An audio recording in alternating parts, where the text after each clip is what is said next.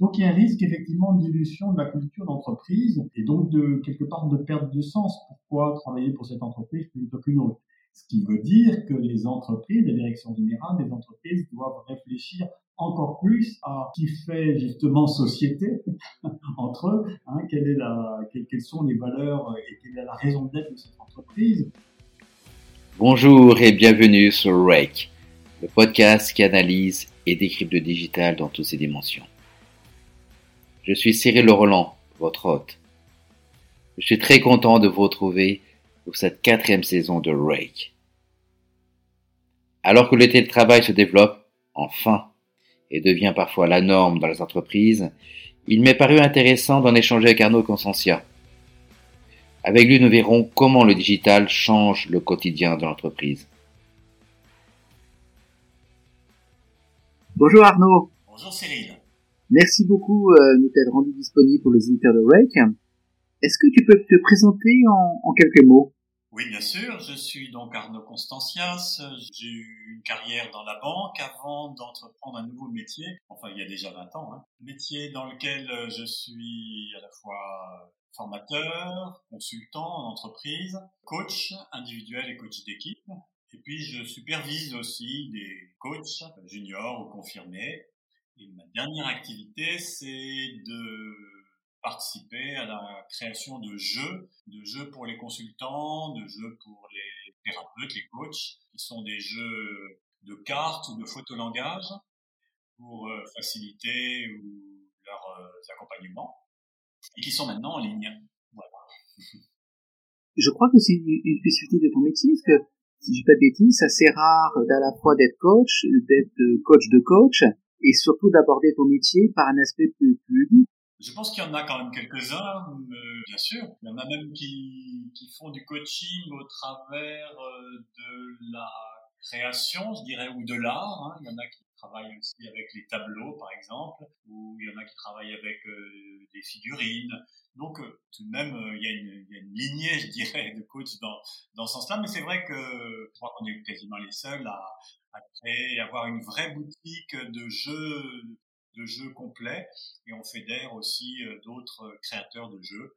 Et c'est vrai que c'est un, aspect important qui émaille aussi nos animations, nos formations, nos coachings, et puis qui, je pense, euh, aussi crée une coloration justement d'un coaching euh, qui ouvre des options et des options différentes.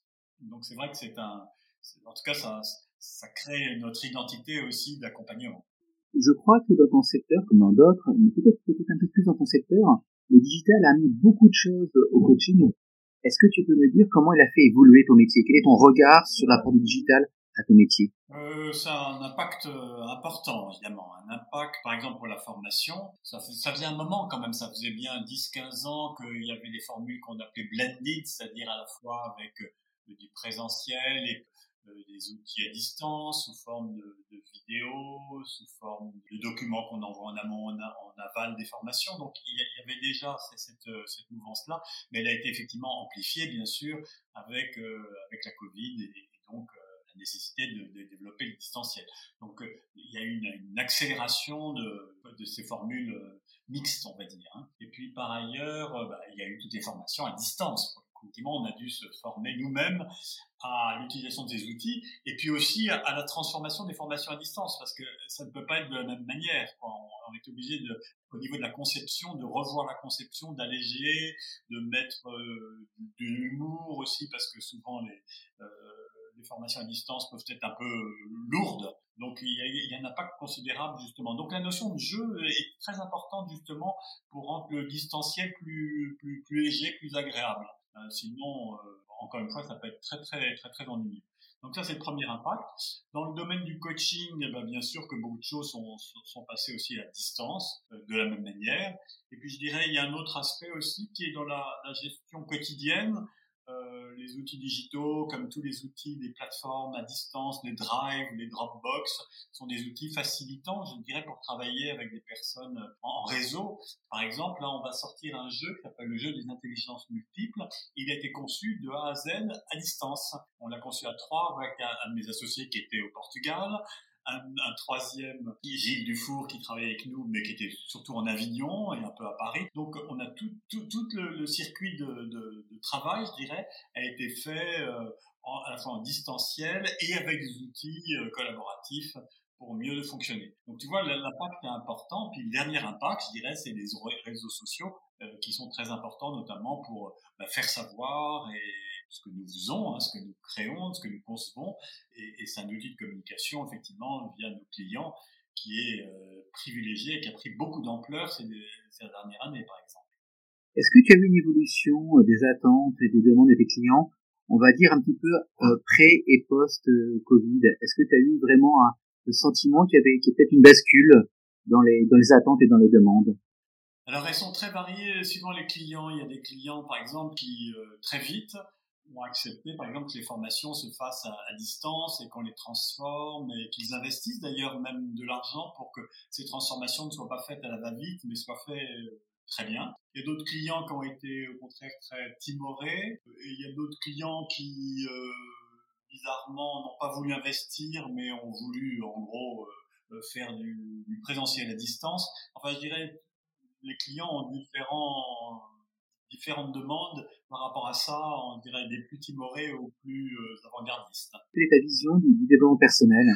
C'est un sujet important. Hein. Julia de Funès, la philosophe, qui est en train de sortir un bouquin qui s'appelle Le développement impersonnel. Donc, elle est très critique par rapport à cette tendance. Hein. Donc, euh, alors oui, il y a de quoi critiquer la tendance. On peut dire quelque part, et le résultat, c'est l'acmé de l'individualisme. Euh, on pourrait aussi lier aussi au narcissisme ambiant et où effectivement on se centre encore plus sur soi. Donc ça c'est et effectivement ça attire aussi toutes sortes de pratiques plus ou moins sérieuses, on va dire. Et il y a de quoi effectivement c'est c'est quand même le résultat d'un besoin, d'une attente des personnes et je la comprends Hein, on est dans un quotidien qui est euh, justement où on est un peu éclaté entre toutes sortes de, postures qui sont attendues de nous.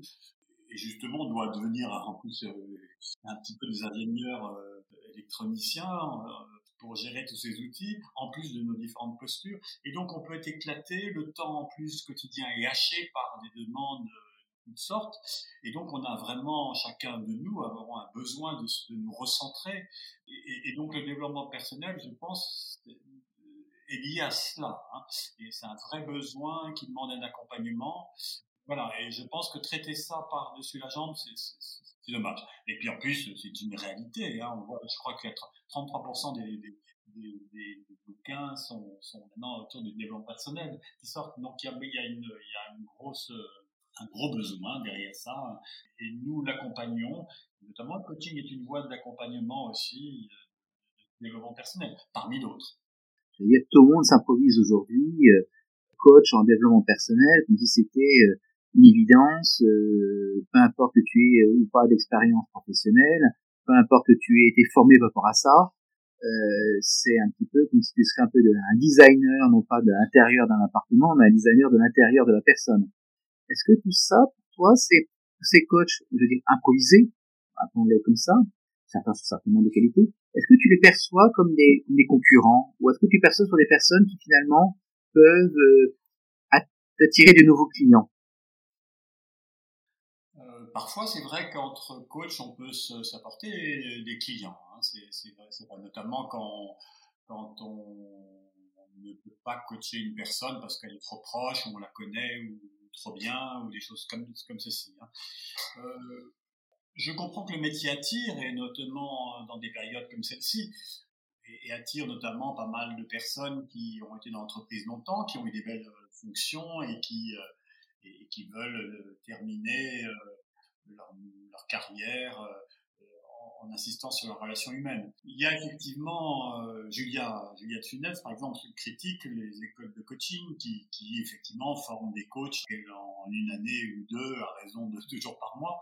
Donc on peut, comprendre qu'effectivement il y a un risque et, pour les personnes qui ont des problèmes psychologiques, bah, finalement est-ce qu'il vaut mieux pas euh, aller vers des professionnels, des médecins, des psychologues, euh, des gens qui ont fait des années de travail euh, en, ce domaine. Et je suis pas loin de penser que oui, euh, oui, il vaut peut-être mieux aller voir, il vaut mieux aller voir un psychologue et un professionnel quand on a ce genre de situation. Mais le coaching, pour moi, il a sa pleine valeur dans le milieu professionnel. D'ailleurs, c'est celui dans lequel j'opère. Autrement dit, dans l'entreprise. Et là, il y a des besoins particuliers qui ne seraient pas couverts, si je puis dire, par des professionnels comme des, voilà, des psychologues ou, des, ou des psychiatres. Alors, évidemment, euh, des cas graves, c'est nécessaire, qu'ils soient couverts par des psychiatres, etc. Mais il y a, euh, tout un accompagnement, je dirais, du, manager ou des cadres dirigeants euh, qui est fait et bien fait par des coachs professionnels pourvu qu'effectivement ils soient formés, pourvu qu'ils aient aussi un, un, long travail personnel de développement personnel d'analyse, et puis, et puis aussi ce qu'ils apportent en général, c'est une connaissance intime de l'entreprise, euh, des, des, des, rouages spécifiques de l'entreprise, et, et, et, ces aspects-là ne sont pas forcément connus par, euh, par, par, des psychologues ou par des, des psychiatres, et, donc euh, le coach a sa place. Quelle présence vous avez sur les réseaux sociaux Est-ce que vous, vous les utilisez comme un comme un outil pour, par exemple, mettre en avant votre expertise, euh, euh potentiellement accueillir des nouveaux clients? Voilà, quel, quel usage vous en faites des, des réseaux sociaux? Notre entreprise, Souriez-vous Manager, donc à ces différentes activités que, j'ai indiquées. Et oui, elle est présente sur les réseaux sociaux. On a un compte LinkedIn. Et, puis notre activité jeu, Souriez-vous jouer. Nous avons un compte Instagram. Euh, voilà, donc on utilise euh, amplement les, les réseaux sociaux. Alors pour l'activité coaching, moins. Moi, j'utilise moins, à vrai dire, parce que voilà, j'ai pas forcément besoin de développer beaucoup de publicité, puisque voilà, le bouche oreille fonctionne bien.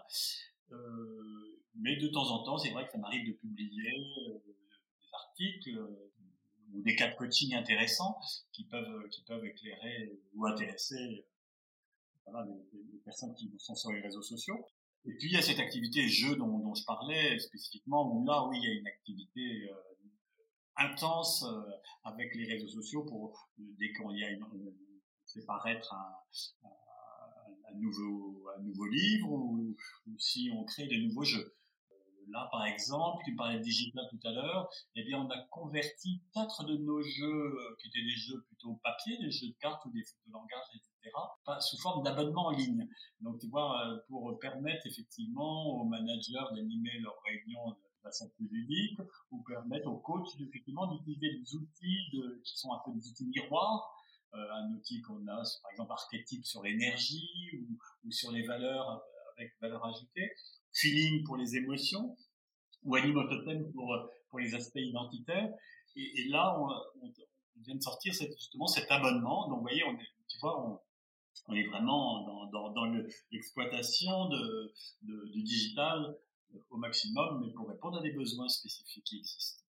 Et une chaîne YouTube, vous avez changé, vous avez songé un moment à, à créer une chaîne YouTube parce que que tu me dis finalement avec, euh, avec visuel, euh, peut amener et partager beaucoup de choses sur une chaîne YouTube, toi et... Nous avons une chaîne YouTube, absolument. Ah, parfait. Bravo. si maintenant on aborde un peu le côté, euh, le digital pour mettre des managers, parce que c'est, le cœur de, de de coacher des, des, managers ou des dirigeants en entreprise. Pour toi, quelle, quelle été la conséquence du télétravail? Moi, ce, qui m'a étonné, c'est que avant le Covid, le télétravail était un sujet tabou. Or, aujourd'hui, devient une, une, réalité évidente. Qu'est-ce qui a fait que qu'on ait eu cette bascule? Ben, Je pense qu'il était en partie tabou parce que parce qu'on est une société de contrôle, hein, de process, de contrôle, et, et je pense qu'il y avait la crainte que les personnes soient livrées elles-mêmes, qu'elles ne travaillent pas autant qu'on souhaiterait qu'elles travaillent. Bref, il y avait probablement un déficit de confiance par rapport par rapport aux collaborateurs qui justifiait voilà, que le télétravail n'est pas connu toute son ampleur. Et puis, la Covid a fait qu'on ne pouvait pas faire autrement. Et puis, on a constaté que finalement, ça marchait. Hein, que les gens euh, étaient adultes, responsables, ils travaillaient, ils s'organisaient, et que parfois le danger n'était même pas, c'était plutôt l'inverse. Je l'ai constaté, c'est que certaines personnes justement travaillaient tout le temps. Euh, ne fasse plus de distance de, séparation entre, le travail et, la, vie personnelle. Donc je pense que c'est l'expérience et la bonne surprise qui, qui, qui, qui ont fait que, bah, du coup, euh, maintenant, c'est quelque chose qui est rentré dans Très bien. Par contre, ce qu'on s'est rendu compte, c'est que euh, ben, le fait d'être derrière un écran, peu importe le logiciel qu'on utilise, ça crée une pression psychologique. Euh, le fait de devoir gérer euh, le quotidien avec des professionnels, ça peut créer une pression psychologique aussi. Quelle solution tu, quel conseil tu, tu pourrais donner pour, pour mieux gérer justement cette pression Oui, c'est vrai que ça oblige, ça oblige à, regarder son fonctionnement parce que on peut se noyer un petit peu dans une confusion vie privée, vie professionnelle dommageable. Et ça nous concerne tous. Donc, les conseils, j'ai pas forcément de conseils à donner, mais je pense que chacun doit vraiment regarder euh, si son fonctionnement est, bon pour sa santé. Et effectivement, ce c'est d'être bien assis, d'avoir euh, une ergonomie euh, de travail agréable autant faire se peut. Et puis, et puis se donner des limites, hein, se donner des dans le temps, des, places de travail, des places de réflexion, euh, des pauses pour pouvoir sortir et marcher. Et voilà, parce que pour, pour éviter le mal de dos, euh, continuer de faire du sport autant que faire se peut. Enfin bon, voilà, des conseils, des conseils d'hygiène de vie qu'on doit avoir de toute façon euh, avant. Hein, mais, mais il faut faire encore plus attention en ce moment. Je crois que si, je suis je crois aussi que ce Covid a, a nous amené à redécouvrir finalement quelque chose, à redécouvrir l'importance du, la rencontre physique, l'importance du, présentiel, et finalement à redécouvrir valeur ajoutée des choses qu'on peut faire à distance et la valeur ajoutée des choses qu'on peut faire en, en présentiel. Est-ce que c'est une chose pour toi qui est aussi importante? Est-ce que c'est une chose sur laquelle tu communiques dans tes, dans tes formations? Tu as tout à fait raison. Le fait qu'il y ait ces deux possibilités nous amène nécessairement à réfléchir euh, à la plus-value de, de chacune et d'essayer justement d'utiliser le distanciel pour ce pourquoi il est le meilleur et le présentiel pour ce pourquoi il est le meilleur aussi. Et effectivement, j'ai eu des formations, des modules où on a travaillé sur cette nouvelle posture de manager hybride, par exemple. Et l'enjeu, c'est qu'est-ce qu'on fait à distance, qu'est-ce qu'on fait en, en, présentiel? C'est vrai que le, distanciel permet quand même beaucoup de choses. Hein. Il permet de faire des économies déjà de transport, des économies de temps, donc des économies de stress. Et puis, en général, quand on travaille en distance, ce que je remarque, c'est que les réunions, bah, comme personne ne veut que ça dure trop trop longtemps, elles sont en général souvent mieux préparées, plus concises, euh, mais à l'inverse, perd justement tout ce qui était le côté informel, qui est si important aussi dans la vie, hein, c'est-à-dire euh, les échanges euh, amicaux, c'est-à-dire l'affect, c'est-à-dire aussi les échanges énergétiques qu'on a quand on est en présence d'une personne. Hein, et on peut s'apporter euh, de, l'énergie et, bénéficier de celle de l'autre. Donc tous ces aspects plus intangibles, plus impalpables, ils sont consubstantiels de, de, la présence. D'où l'importance aussi de, ménager, de garder euh, du temps de présentiel et de le garder en, chérissant justement l'aspect euh, qui pourrait qui pourrait paraître secondaire ou moins efficace, mais qui nous est si nécessaire qui est le, la relation et, la qualité de la relation entre les personnes. Le vrai risque aussi pour les entreprises, c'est finalement que la culture d'entreprise s'étiole et finalement on ne sache plus trop pourquoi, pourquoi on est là. Enfin, on le sait pour notre métier, mais au-delà de notre métier, la recherche de sens de ce qu'on fait risque de s'étioler très très vite à partir du moment où euh, on a plus d'échanges, on a on a moins de réunions, on a plus d'échanges, je veux dire, de, de l'équipe d'entreprise l'entreprise est vraiment à risque aujourd'hui. Oui, c'est vrai parce que il met aussi les collaborateurs euh, encore plus dans les mains de leur manager direct. Alors si celui-ci est, éclairé, si je puis dire, et, s'occupe justement de, compenser les, les, risques du distanciel par une, par une présence téléphonique ou autre euh, accentuée, euh, ça va. Euh, si le manager euh, est un peu déficient dans, ces domaines-là, euh, c'est encore plus dur pour les collaborateurs et, ça crée encore plus d'isolement. On dirait, ça localise un, un, petit peu plus les relations, tu vois, au niveau de l'équipe et effectivement, ça distancie le rapport, le rapport avec l'entreprise qu'on a quand on va dans ces couloirs, quand on va dans l'entreprise. Donc il y a un risque effectivement de dilution de la culture d'entreprise et donc de quelque part de perte de sens. Pourquoi travailler pour cette entreprise plutôt qu'une autre? Ce qui veut dire que les entreprises, les directions générales des entreprises doivent réfléchir encore plus à qui fait justement société entre eux, hein, quelles sont les valeurs et quelle est la raison d'être de cette entreprise? La raison d'être doit avoir aussi des, aspects sociétaux hein, euh, et comment justement diffuser autrement ces, valeurs et ce sens voilà. Et donc là, il y a une vraie réflexion qui est une réflexion de communication interne, je pense, dans les entreprises, mais qui, est nécessaire pour euh, éviter l'étuellement de, de la culture d'entreprise. Projetons-nous dans trois ans. Est-ce que l'avenir du manager, c'est pas d'être un digital nomade? Je ne sais pas. En tout cas, il faut qu'il soit effectivement conscient de ces différents modes de management, distanciel, présentiel et autres. Peut-être qu'il peut être nomade lui-même, hein, mais il a aussi des équipes qui peuvent être nomades. Donc, euh, effectivement, ça, génère une complexité de plus. Et Dieu sait que le métier de manager devient de plus en plus complexe avec des postures multiples de manager de la complexité, manager de la transformation, manager de la performance, manager du bien-être de ses collaborateurs, euh, manager qui parle en public. Euh, voilà, on demande énormément aux, managers, et notamment aux managers de proximité. Effectivement, on comprend du coup encore mieux pourquoi ils ont besoin d'être accompagnés, d'avoir des mentors internes, des coachs externes ou interne d'ailleurs, pour, euh, pour pouvoir euh, assumer l'ampleur de ces responsabilités. Donc je ne sais pas s'il sera ma, ma, digital moderne, digital nomade comme tu disais. Voilà, j'espère quand même que le, le distanciel va, pas prendre toute la place. Je crois qu'on a un énorme besoin de relationnel, de, de présence. J'espère que voilà, on reviendra à un niveau, un niveau raisonnable, raisonné, respectueux des personnes, avec un juste euh, équilibre entre le présentiel et le distanciel, voilà, qui est à discuter évidemment au niveau de l'entreprise. Merci beaucoup pour toute cette, euh, cette richesse d'entretien et de vision que tu as apportée.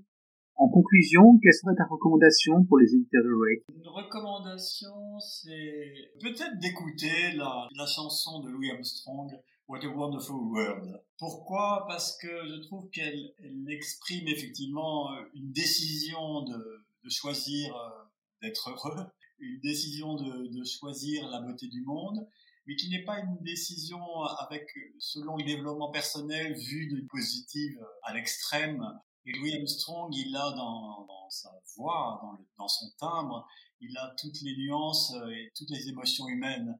Et on sent euh, tout, ce qu'il a vécu, euh, à la fois d'aggrames, mais aussi de, de, de, douleur et de souffrance. Et, et, on sent que le fait que lui chante cette chanson positive crée justement une, richesse magnifique, une richesse humaine. Et je trouve que voilà, à la fois par les énergies qu'il qu exprime dans sa voix et, par, et, à la fois par la chanson et son message. Là, on, a, je pense, quelque chose qui peut nous réconforter, nous consoler et en même temps nous donner énormément d'énergie pour, euh, pour aborder les difficultés de la vie, de ces questions importantes en ce moment, euh, d'une façon, euh, je dirais, décidée. Voilà, on prend en main sa relation au monde en, la, souhaitant positive sans ignorer l'ombre Merci beaucoup Arnaud, c'est un très beau cadeau que tu fais euh, aux éditeurs de rappeler en effet la, richesse, la beauté de cette chanson-là et, et au-delà de la beauté de la chanson, l'interprète et que finalement d'être heureux, ben, ça se décide peut-être. Merci beaucoup Arnaud, merci beaucoup pour ton temps précieux et pour toute la richesse justement que tu as mis aussi dans cet échange pour les éditeurs de Rec. À très bientôt. Merci Cyril. Voilà, c'est fini. À bientôt pour un nouvel épisode de Rake.